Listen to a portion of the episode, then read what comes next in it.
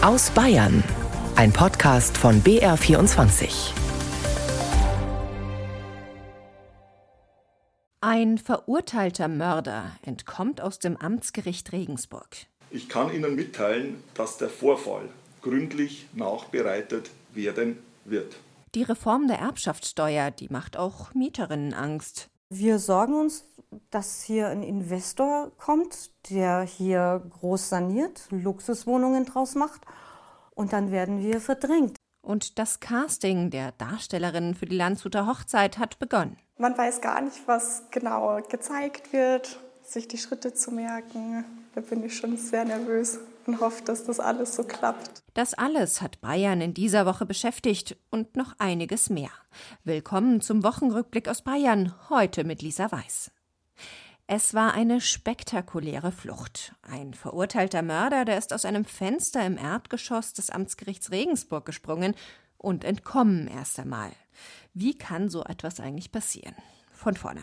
Der Mann war in Würzburg im Gefängnis und ist zu einem Verhandlungstermin nach Regensburg gebracht worden. Im Gerichtssaal hat die Vorsitzende Richterin gestattet, ihm die Handfesseln abzunehmen. Ja, und Fußfesseln hatte der Mann wohl auch nicht. Während einer Verhandlungspause ist der Mann dann mit seinem Verteidiger in ein Besprechungszimmer im Erdgeschoss gebracht worden. Die Fenster dort, die sind nicht vergittert. Ja, und dann war er plötzlich weg. Oder wie es der dortige Polizeivizepräsident Thomas Schöninger ausdrückt, Augenzeugen berichteten von einer extremen Geschwindigkeit, die der Flüchtige an den Tag legte. Der Verteidiger soll daraufhin die Türe geöffnet und den Umstand der Flucht den Beamten vor der Türe mitgeteilt haben, welcher daraufhin aus dem Fenster sprang und die Verfolgung aufnahm. Der Mörder ist allerdings entkommen. Große Aufregung, die Polizei hat fieberhaft nach ihm gesucht, erstmal aber ohne Erfolg. Es gab dann eine Spur, die hat nach Frankreich geführt, wo auch Verwandte des entkommenen Mörders wohnen. Die französische Polizei ist um Amtshilfe gebeten worden und die hat dann den Gesuchten zusammen mit seiner Schwester in einem Auto entdeckt und festgenommen. Rund 100 Stunden war der verurteilte Mörder auf der Flucht und Bayerns Innenminister Joachim Herrmann, der ist zwar froh über die gute polizeiliche Zusammenarbeit mit Frankreich, sagt aber auch. Ich habe gleichzeitig gebeten, dass natürlich Polizei und Justiz vor Ort in Regensburg die Abläufe bei dem Entweichen des Täters noch einmal aufarbeiten und dem nachgehen, um in Zukunft solches zu verhindern. Unter anderem soll auch geklärt werden, ob der entflohene Mann Helfer gehabt hat. Einiges deutet nach Angaben der Polizei darauf hin. Anfang dieses Jahres hat sich im Steuerrecht etwas geändert. Der Wert von Immobilien, die vererbt werden, muss neu berechnet werden, nach dem Marktwert. Und das heißt in vielen Fällen, dass die Erbschaftssteuer steigt, besonders stark in boomenden Regionen mit hohen Grundstückspreisen, zum Beispiel im Raum München. In der Praxis dürfte es immer wieder darauf hinauslaufen, dass Erben ihre Häuser verkaufen müssen, weil sie sich die Erbschaftssteuer nicht leisten können. Oder dass sie die Mieten erhöhen müssen. Das alles betrifft also nicht nur die Erben, sondern macht auch Mietern Angst, beobachtet Gabriele Knetsch. Ruth Grieser ist besorgt, dass sie sich ihre Wohnung in einem Münchner Traditionsviertel bald nicht mehr leisten kann. Wir sorgen uns, dass hier ein Investor kommt, der hier groß saniert, Luxuswohnungen draus macht und dann werden wir verdrängt. Ihre Vermieterin verstarb im vergangenen Jahr und die Erbin des Mietshauses wird die Erbschaftssteuer nicht aufbringen. Sie liegt im Millionenbereich. Nun wird das Haus verkauft und in Eigentumswohnungen aufgeteilt. Natürlich haben wir die Befürchtung, dass die Mieten steigen, und zwar so, dass wir sie uns nicht mehr leisten können. Wolfgang Dohnherl erbte vor fünf Jahren ein denkmalgeschütztes Münchner Mietshaus. Er will die Mieten eigentlich moderat halten. Aber die Erbschaftssteuer betrug rund eine Million Euro. Dohnherl finanziert sie durch einen Kredit, für den er abbezahlt, bis er 80 Jahre alt ist. Der Hauseigentümer legt die Erbschaftssteuer teilweise auf die Mieter um. Also wir haben jetzt zweimal die Miete erhöht. Wahrscheinlich wird es auch ein drittes Mal noch passieren, einfach um die Belastung bezahlen zu können, ganz klar. Besonders in teuren Lagen trifft die Erbschaftssteuer die Eigentümer von Immobilien, da sie sich unter anderem am Bodenrichtwert orientiert. Das kritisiert nun auch Münchens Oberbürgermeister Dieter Reiter von der SPD. Diese Objekte werden dann an internationale Investorenkonsortien verkauft Und dann werden die Mieten natürlich dramatisch steigen. Insoweit führt diese Erbschaftssteuer, die in München für Erben teilweise nicht bezahlbar ist, einfach zur Gentrifizierung. Und deswegen muss sich da was ändern. Reiter fordert von der Bundesregierung Maßnahmen, damit kein bezahlbarer Wohnraum aufgrund der Erbschaftssteuer verloren gehe. Eine aktuelle Umfrage des Verbands Haus und Grund Deutschland kommt zu dem Ergebnis, dass 37,5 Prozent der künftigen Erben befürchten, die Immobilie aufgrund der hohen Erbschaftssteuer verkaufen zu müssen. Verkäufe wie diese drohen die Preisspirale nach oben zu treiben. Das Problem könnte sich durch die Anpassung der Bewertungsmaßstäbe für die Berechnung der Erbschaftssteuer ab diesem Jahr noch verschärfen, sagt Kai Warnecke, Präsident des Verbands Haus und Grund Deutschland. Zum einen führt die Neubewertung dazu, dass wesentlich mehr Menschen erbschaftssteuerpflichtig werden, weil die Freibeträge nicht ausreichend sind. Und zum anderen werden die meisten Erben nach unseren Berechnungen ca. 50 bis 100 Prozent mehr Erbschaftssteuer bezahlen müssen als bisher. Das Bundesfinanzministerium teilt auf Anfrage des BR mit, es gäbe keine Überlegungen, Freibeträge der Erbschaftssteuer zu erhöhen oder die Erbschaftssteuer regional anzupassen. Ein entsprechender Vorstoß der bayerischen Staatsregierung im Bundesrat ist kürzlich gescheitert. Bayern will jetzt im Streit um die Erbschaftssteuer übrigens vors Bundesverfassungsgericht ziehen. Gabriele Knitsch berichtete. Die Erbschaftssteuerreform ist nur eine der deutschlandweiten Änderungen zum Jahreswechsel. Ein anderes Beispiel der Kampf gegen Einwegverpackungen. Seit dem 1. Januar müssen Restaurants, Kantinen oder Bäckereien Alternativen zu Pappbecher, Styroporbehälter und Co. anbieten, wenn man sich einen Kaffee oder das Mittagessen dort holt und es einpacken lässt. Also es muss dort auch wiederverwendbare Behältnisse geben. Wie das jetzt wirklich umgesetzt wird, das hat sich Sarah Beham in Deckendorf angeschaut. Kaffee to go in der Deckendorfer Bäckerei. Für einen Euro Pfand schenkt ihn Annette Pechloff in den Mehrwegbecher ein. Aber. Also bis jetzt wird noch nicht so stark nachgefragt, muss ich sagen. Trotz Plakaten und Werbung dauert es wohl noch ein bisschen, bis die Mehrwegalternative auch bei den Kunden ankommt. Mir hat mir jetzt noch nicht so wirklich Gedanken drüber gemacht, wenn ich ehrlich bin. Mir ist eigentlich egal. Ich finde die Idee eigentlich wirklich echt gut. Vor allem einfach auch das, dass man wirklich äh, Acht gibt auf die Umwelt. Das sieht auch Daniel Hamburg so. Er arbeitet beim Deckendorfer Bauhof.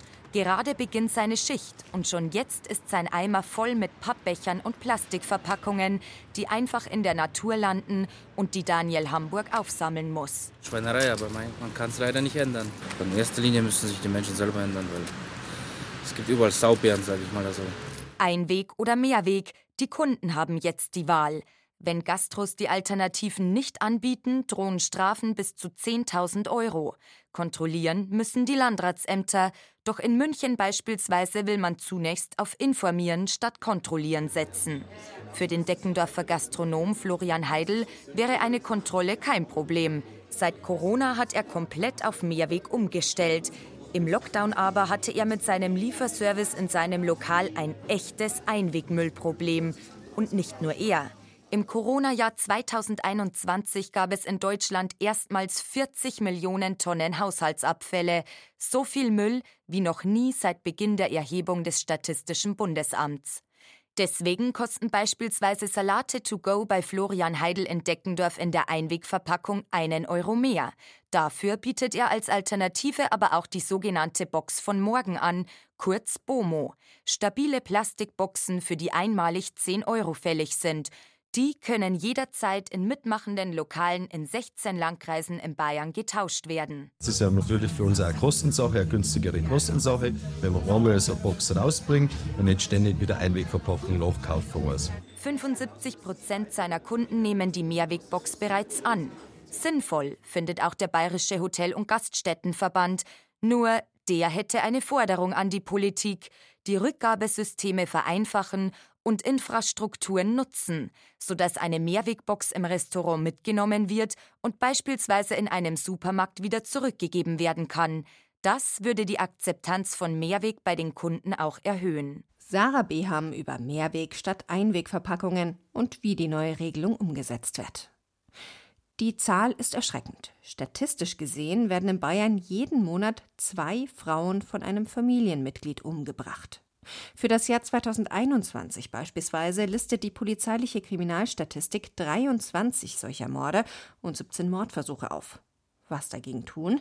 In München ist jetzt ein Fragebogen entwickelt worden, mit dessen Hilfe können Behörden sich Männer anschauen, die bereits gewalttätig geworden sind, eine Risikoanalyse erstellen und erstmals wird auch der Umgang mit Kindern berücksichtigt. Der Fragebogen zu solchen sogenannten Femiziden, der könnte Vorreiter für ganz Bayern werden, berichtet Katharina Pfadenhauer. Bei Femiziden denkt der Münchner Richter Jürgen Schmidt unweigerlich an ein Scheidungsverfahren aus dem Jahr 2006, das er selber verhandelt hat. Zwei Stunden nach der Gerichtsverhandlung, als die Frau mit ihrem fünfjährigen Sohn auf dem Nachhauseweg war, wurde sie von ihrem Ehemann ermordet. Er hatte sie mit Benzin übergossen und angezündet. Also als erstes äh, fragt man sich natürlich, ob, was hätte man tun können, um es zu verhindern. Ähm, ich habe zum Glück damals alles, was ich ähm, an, an Taten in den Akten gekriegt habe, alles an die Polizei weitergeschickt. Um Femizide wie diesen zu verhindern, müssen gewaltbereite Männer gut eingeschätzt werden. Das fordert Sibylle Stotz vom Verein Frauen helfen Frauen. Sie hat selber im Jahr 1977 in Bayern das erste Frauenhaus gegründet. Femizide, sagt Stotz, kündigten sich in der Regel an. Fast die Hälfte der Frauen, die zu ihr kommen, hätten bereits Morddrohungen von ihrem Mann erhalten. Also es gibt Indizien, die die Forschung herausgearbeitet hat. Das ist zum Beispiel diese Kombination aus Würgen und Morddrohung. Das ist eine äh, rote Fahne, wo es sehr gefährlich wird. Mit einem Münchner Arbeitskreis hat Sibylle Stotz deshalb einen Fragebogen entwickelt, der bei Familiengerichtsverfahren zum Einsatz kommen soll. Denn oft würden in einem Verfahren unterschiedliche Berichte vorgelegt und die Gewalt verzerrt dargestellt. Der Fragebogen soll dafür sorgen, dass die Gewalt dokumentiert wird und sichtbar bleibt. In sogenannten Fallkonferenzen soll der Fragebogen besprochen und erarbeitet werden, erklärt Sibylle Stotz. Die Frauenhäuser, die Frauenberatungsstellen, alle, die mit der Frau zu tun hatten und Teilstücke wissen, sollen da an einen Tisch kommen und ihr Wissen austauschen und dann werden gemeinsam Maßnahmen beschlossen zum Schutz. Der Fragebogen könnte sich dann zum Beispiel auf einen möglichen weiteren Umgang mit Kindern oder auf Annäherungsauflagen auswirken. Katharina Schulze von den Landtagsgrünen fordert außerdem mehr Frauenhausplätze und mehr Geld für Präventiv- und Antiaggressionsarbeit dass wir uns nicht nur um den Schutz für die Frauen kümmern, sondern dass wir uns endlich mal um das Problem kümmern. Und das Problem sind die Aggressoren. Das sind die Männer, die Gewalt an Frauen ausüben. Und deswegen halte ich es für essentiell, dass wir die Täterarbeit intensivieren. Das Innenministerium teilte mit, es gebe bei der Polizei Spezialisten für häusliche Gewalt. Und die würden auch Fallkonferenzen organisieren. Katharina Pfadenhauer über Femizide in Bayern und wie man sie verhindern könnte. Drei Jahre leben wir jetzt schon mit dem damals neuartigen Coronavirus. Wir alle haben überfüllte Krankenhäuser vor unseren Augen, viele Tote, die Lockdowns, psychischen Stress. Aber ist bei allem Leid nicht doch auch etwas Gutes geblieben? An einigen Orten ist die Nachbarschaft enger zusammengewachsen, weil sich die Leute gegenseitig unterstützt haben, zum Beispiel in Dorfen. Katrin Bohlmann hat die kleine Stadt im Landkreis Erding besucht. Mittagstisch für Senioren im evangelischen Pfarrheim in Dorfen. Ein Drei-Gänge-Menü wird serviert: Suppe, Schweinsbraten, Knödel, Blaukraut, Kaffee und Kuchen. 14 ältere Damen und Herren sitzen am liebevoll gedeckten Tisch. Maria Baumgartner und Willi Schaub sind dankbar, dass es den Mittagstisch gibt. Ich bin hier, weil eben Unterhaltung ist. Ich lebe alleine und da kommt den ganzen Tag keiner. Und dann ist es ganz schön, wenn man ein bisschen Abwechslung hat. Das Einsamsein, das birgt Gefahren in sich.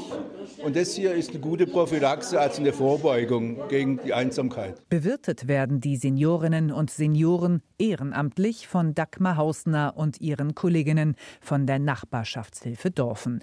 Die 69-Jährige war schon vor Corona dabei und hat erlebt, wie wichtig der Mittagstisch ist für Begegnungen, Gespräche und Austausch. Nach Corona war die Sehnsucht nach der Gemeinschaft noch größer, berichtet Helferin Dagmar Hausner. Die Menschen hätten das soziale Miteinander zu schätzen gelernt. Ja, wir konnten dieses Gemeinschaftsgefühl erhalten und haben es auch gepflegt. Corona hat auch uns überrascht und wir sind aber dann spontan in den Lieferservice umgestiegen und sind jetzt froh, es wieder in einer engeren und gemütlicheren Runde uns treffen zu können. Die Gemeinschaft, der Zusammenhalt, die Hilfsbereitschaft, das alles ist im oberbayerischen Dorfen gewachsen durch Corona. Immer mehr nutzen die Angebote der Nachbarschaftshilfe, aber auch immer mehr wollen mitmachen, stellt Vereinschefin Paulina Stimmer fest. Vor allem Jüngere wollen jetzt helfen, so die 36-Jährige. Viele können nachempfinden, wie es ist, wenn man in so eine Situation kommt, wo man wirklich darüber glücklich ist, dass jemand da ist und dir hilft. Und haben sich einfach viele entschieden, dass sie tatsächlich bei uns Mitglied werden möchten und helfen wollen. Was mir persönlich sehr wichtig war, wir machen eine modernere Website, wir gehen Social Media Richtung Facebook, Instagram. Das hat natürlich auch die jüngere Generation angesprochen. Die Nachbarschaftshilfe Dorfen hat viel im Angebot. Den Mittagstisch, das Begleiten beim Einkaufen oder zum Arzt, Botengänge, Spaziergänge, Kaffee trinken, stundenweises Betreuen von Pflegebedürftigen und die Dorfner Tafel. Einfach füreinander da sein. Das sei das Ziel des Vereins, so Paulina Stimmer. Und durch immer mehr jüngere Mitglieder kann die Nachbarschaftshilfe auch neue Projekte aufbauen, wie den Spieleclub. Der startet jetzt noch im Januar für alle, die Lust haben auf Spiel, Spaß und Spannung. Katrin Bohlmann war in Dorfen, wo es seit der Pandemie offenbar mehr Gemeinschaftsgefühl gibt. Ehrenamtliches Engagement ist oft auch eine große Verantwortung. Ob bei der Feuerwehr, im Rettungsdienst oder bei der Bergwacht. Ich muss unter Druck in potenziell lebensbedrohlichen Situationen schnell handeln, Entscheidungen treffen. Eine große Frage, die viele bewegen dürfte, die sich engagieren. Was droht mir eigentlich, wenn ich als Ehrenamtliche einen Fehler mache und dadurch jemand stirbt? Vor etwa einem halben Jahr scheint das in der Oberpfalz tatsächlich passiert zu sein. Da ist eine ältere Frau bei einem Feuerwehreinsatz auf tragische Weise ums Leben gekommen. Die zuständige Staatsanwaltschaft, die hat jetzt Feuerwehrgebäude und Privatwohnungen von ehrenamtlichen Feuerwehrleuten durchsuchen lassen. Richtig oder übertrieben? Kilian Geiser hat sich beide Seiten angehört. Ende Juli sollten ehrenamtliche Feuerwehrleute eine Frau aus Sinzing im Landkreis Regensburg aus ihrer Wohnung im zweiten Stock bringen. Nicht durchs Treppenhaus, sondern wegen eines medizinischen Notfalls auf einer Trage und mit Hilfe einer Drehleiter. Die Frau rutschte dabei aus der Trage, stürzte fünf Meter in die Tiefe und verletzte sich so schwer, dass sie verstarb. Die Staatsanwaltschaft ermittelt wegen fahrlässiger Tötung. Ein Sachverständiger kam zu dem Ergebnis, dass die Frau in der Trage falsch positioniert war und dass vier Sicherheitsgurte nicht angelegt worden seien.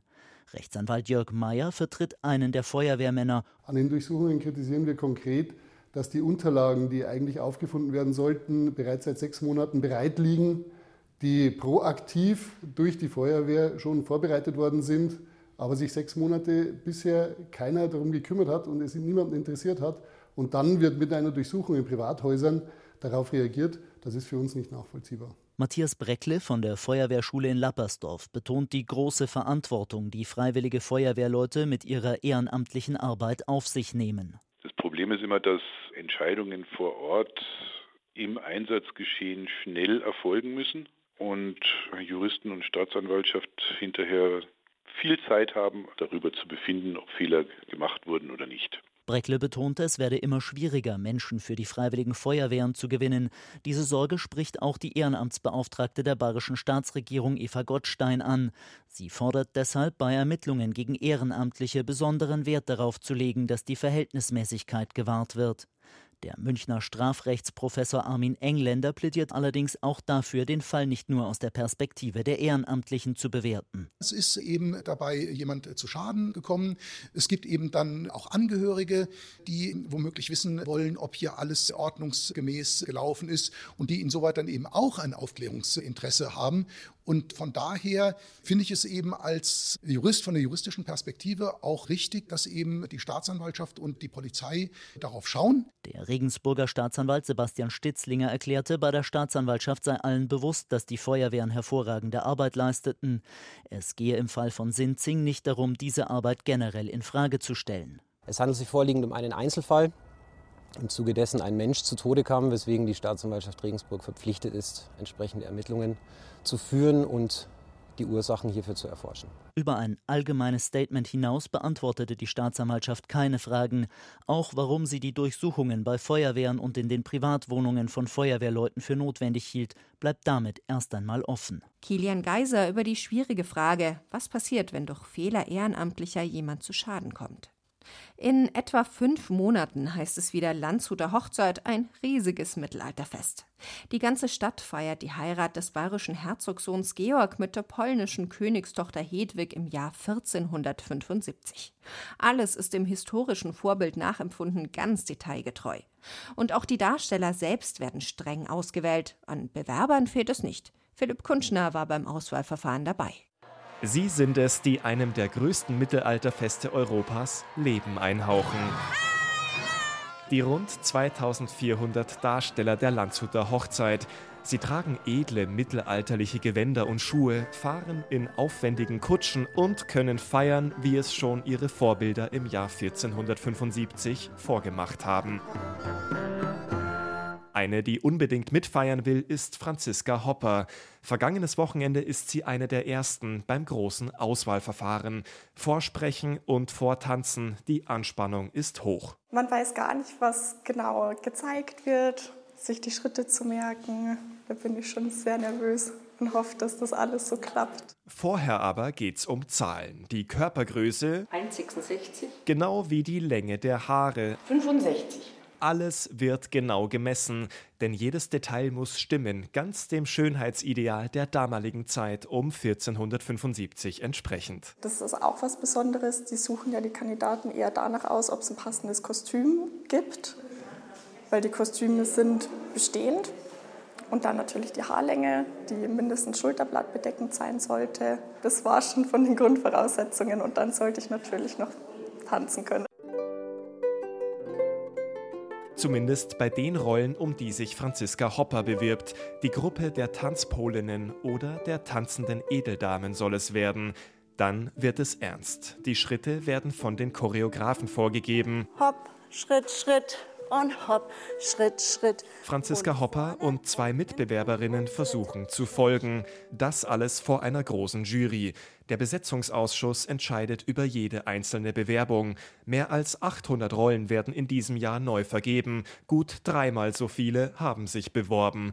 Keine leichte Aufgabe für das Auswahlgremium um Stefan Hertel vom Veranstalterverein Die Förderer. Da tut man natürlich jede einzelne oder jeder einzelne Leid, der nicht drankommt, aber Landshuter Hochzeit feiern ist nicht nur die Mitwirkung, sondern es feiert die ganze Stadt. Wir haben auch das schon in den letzten Jahren erlebt, dass jemand sagt, mein gut, ich habe es versucht, hat halt diesmal nicht geklappt, vielleicht klappt es nächstes Mal, aber ich feiere trotzdem mit. Mitfeiern im wahrsten Sinne des Wortes auf der Landshuter Hochzeit mit Tanzen will Franziska Hopper. Nach dem ersten Vortanzen fällt bei ihr die Anspannung ab. Also die Schritte waren auch nicht zu schnell. Ist schon immer eine ganz ungewohnte Situation, vor so vielen Leuten zu stehen, die einen dann bewerten. Ne?